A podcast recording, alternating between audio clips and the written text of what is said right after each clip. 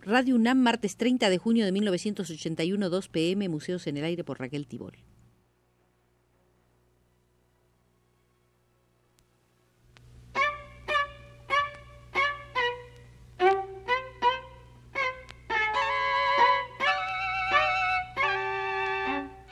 Museos en el Aire.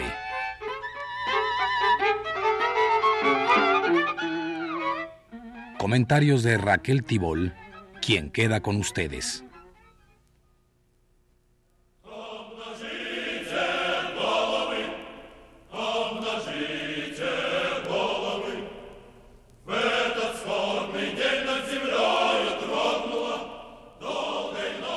El martes pasado habíamos visitado el Museo del Jade en Costa Rica y hoy regresamos a este tesoro en la ciudad de San José para comenzar con algo que habíamos visto parcialmente, la conexión de los trabajos en jade de esa zona centroamericana con los jades olmecas. En ambos casos se representan figuras en bulto con los brazos y piernas separados del cuerpo. También existen tallas en bajo relieve con incisiones finas que representan tatuajes faciales, los dedos de las manos y de los pies, así como elementos decorativos tales como bandas, grecas angulares o líneas esgrafiadas. Los olmecas cortaban ciertas tabletas de jade a lo largo. Esta práctica también era conocida en las culturas chinas tempranas, cuando durante las visitas a la corte se compensaba a los nobles con una tableta entera de jade llamada kuei, mientras que una tableta de jade partida a lo largo llamada shang era entregada a los dignatarios de menor importancia. Algo similar podría haber existido durante las épocas más tempranas en Costa Rica, cuando se rendía culto al jade antes que se presentara la escasez de este material. Muchos de los colgantes antropomorfos costarricenses más antiguos muestran un collar alrededor del cuello que se asemeja a un babero, lo cual puede verse también en algunas figuras olmecas. Los olmecas adornaban sus jades con engastes de marquesita o de hematita, pero en Costa Rica se usaban generalmente engastes de pirita. Las piritas se empleaban para hacer los mosaicos de la superficie reflectora de los espejos mayas, los cuales se pegaban encima de un disco de pizarra o de piedra.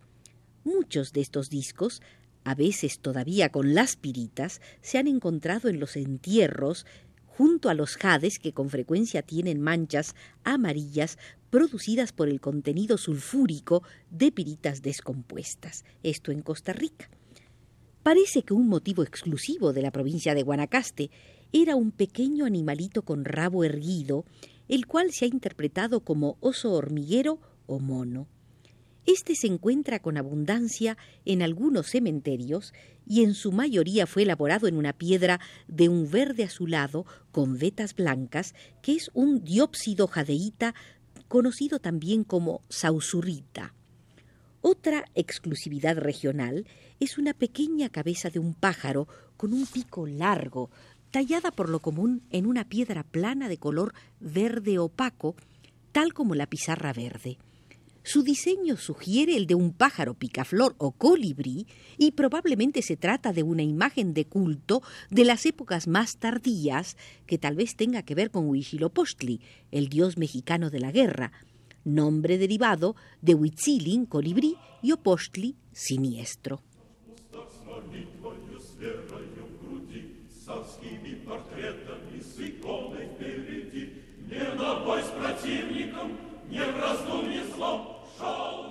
Cocodrilo de dos cabezas pertenece a los estilos tardíos en la provincia de Guanacaste y es generalmente tallado en una cuenta tubular de un material que puede ser calcedonia.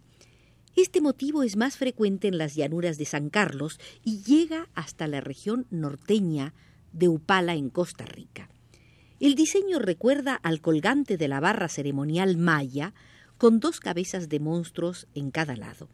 Estas cabezas tienen facciones de reptil y han sido interpretadas como los itzamnas, los monstruos celestiales del panteón maya. Otro motivo similar que se encuentra en la misma región es el colgante alado, unas veces con la cara del dios murciélago o vampiro, otras con el cuerpo entero del mismo tallado en su centro y con cabezas de reptil en ambos lados. Aunque el colgante alado es básicamente de origen sureño, donde aparece en una forma más estilizada, el diseño evolucionado con el motivo del murciélago más bien se relaciona con los mayas. Algunos de estos pendientes presentan una depresión circular en su parte central, la cual fue probablemente dada como un significado de representación del ombligo. En la mitología azteca, Ejecatl, el dios del viento, era capaz de introducirse dentro de una diosa por su ombligo. El dios Hacha de Jade, con el motivo de alter ego, debe haberse originado en Guanacaste. Este colgante lleva una especie de corona que expresa el otro yo, es decir, el espíritu protector. Debajo de la misma está el diseño principal, que es generalmente una cara algo escondida, con dos ojos y con la boca o sin ella. Debajo del mentón, por lo general puede verse un pico triangular de ave. También el alter ego mismo puede estar constituido por la representación de un ave o de un felino. Con menor frecuencia una cara o una figura humana ocupan su lugar. Un colgante ornitomorfo que tiene la forma de un pájaro con cresta visto lateralmente es un motivo típico de Guanacaste y muy rara vez se ve en la vertiente atlántica. Este motivo podía representar una especie tal como la del pavón.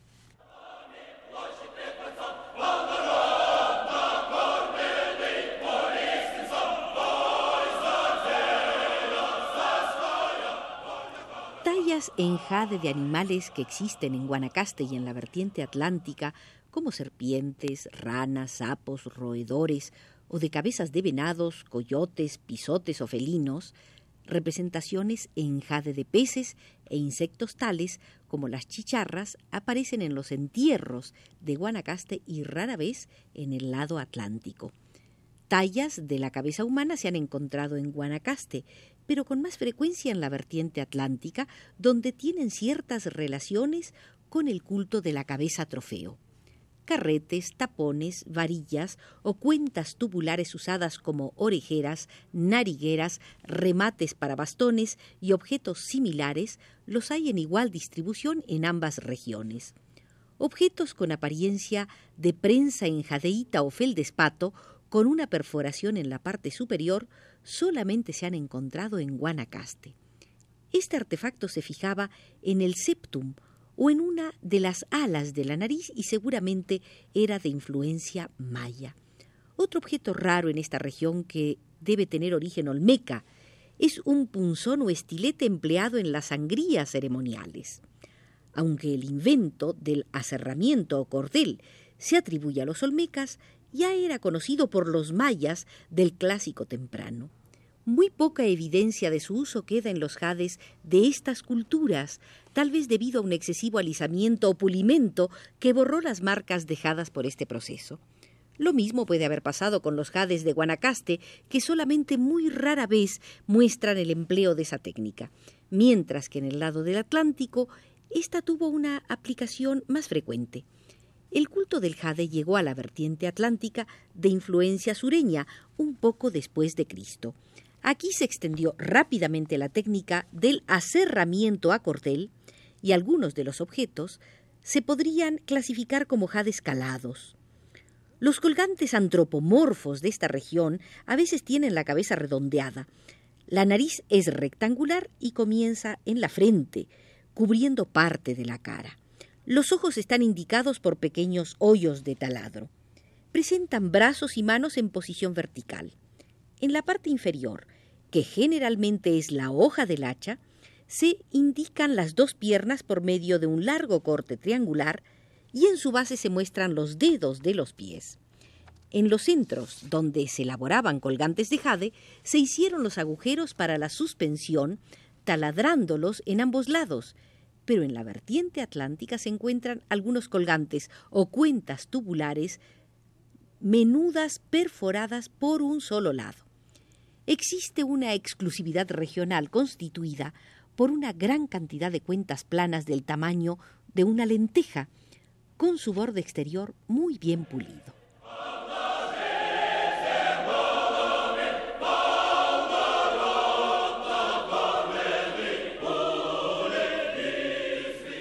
Generalmente se encuentran tallas de materiales tales como diópsido o feldespato que representan figuras de animales como ranas, sapos, aves con las alas extendidas y algunos animales con el rabo enroscado, que parecen ser copias inspiradas en los colgantes de oro procedentes del sur de Costa Rica.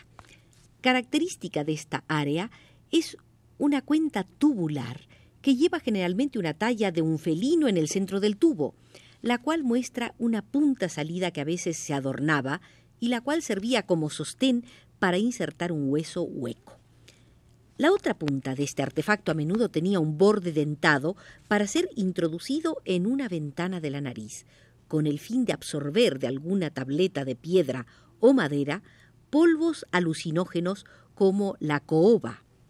Las cuentas tubulares más largas proceden de la vertiente atlántica, superando a veces los 50 centímetros de longitud.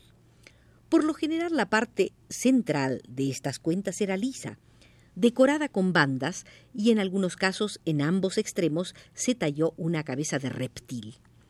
Este último detalle representa un motivo de origen sureño relacionado con los cocodrilos de dos cabezas, tales como los que aparecen en los paneles volantes de los altares ceremoniales, cuyos motivos decorativos expresan fertilidad y procreación. Estas largas cuentas tubulares eran usadas por las mujeres de los principales como sostenes. Dicha costumbre se originó en el Golfo de Urabá, localizado entre Colombia y Panamá, donde las mujeres de los nobles usaban barras de oro para sostener su busto como señal de belleza. El culto a la cabeza trofeo estaba muy difundido en la zona de la vertiente atlántica. Así lo demuestra la infinidad de objetos relacionados con este motivo. Se da la famosa representación del ave pico, que según la leyenda antillana de origen arauco, tiene que ver con la procreación de la raza humana. Las tallas de jade, con este motivo, muestran un ave con un pico angular, trabajado con la técnica del aserramiento a cordel que sostiene entre sus garras una cabeza trofeo.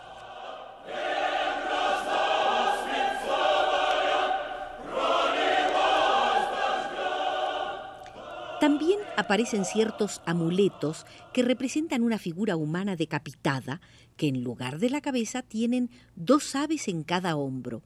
Asimismo, unos colgantes cuadrados con un círculo en el medio, que tienen cabezas humanas talladas en el borde, las cuales probablemente indicaban la cuenta de los trofeos que había conquistado el hombre que lo llevaba puesto.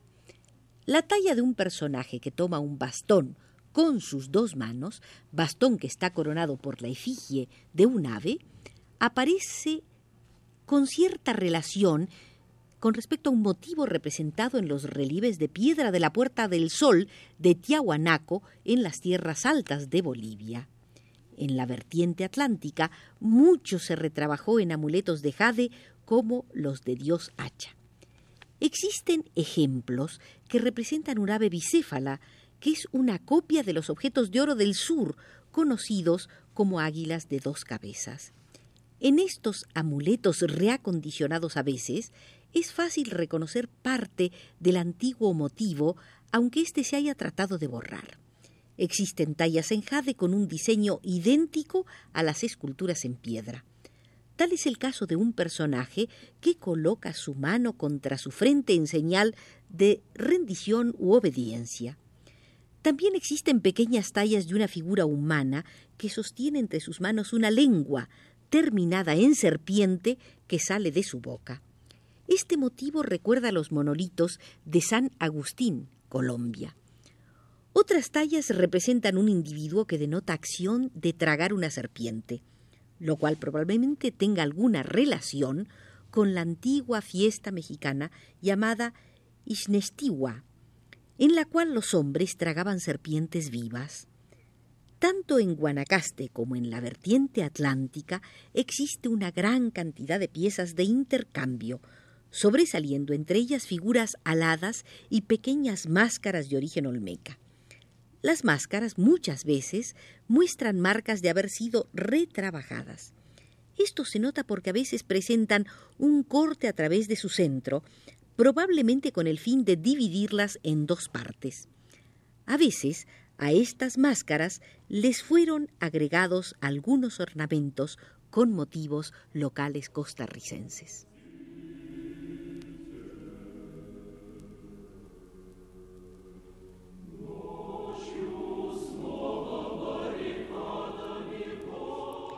Y con esta constatación de las grandes y persistentes influencias de las culturas antiguas a lo largo de todo el continente, por indicación de Pedro Bermúdez desde los controles, nos retiramos del atractivo Museo del Jade en San José de Costa Rica.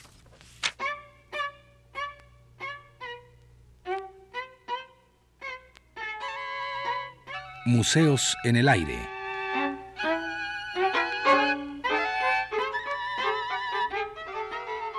Comentarios de Raquel Tibol.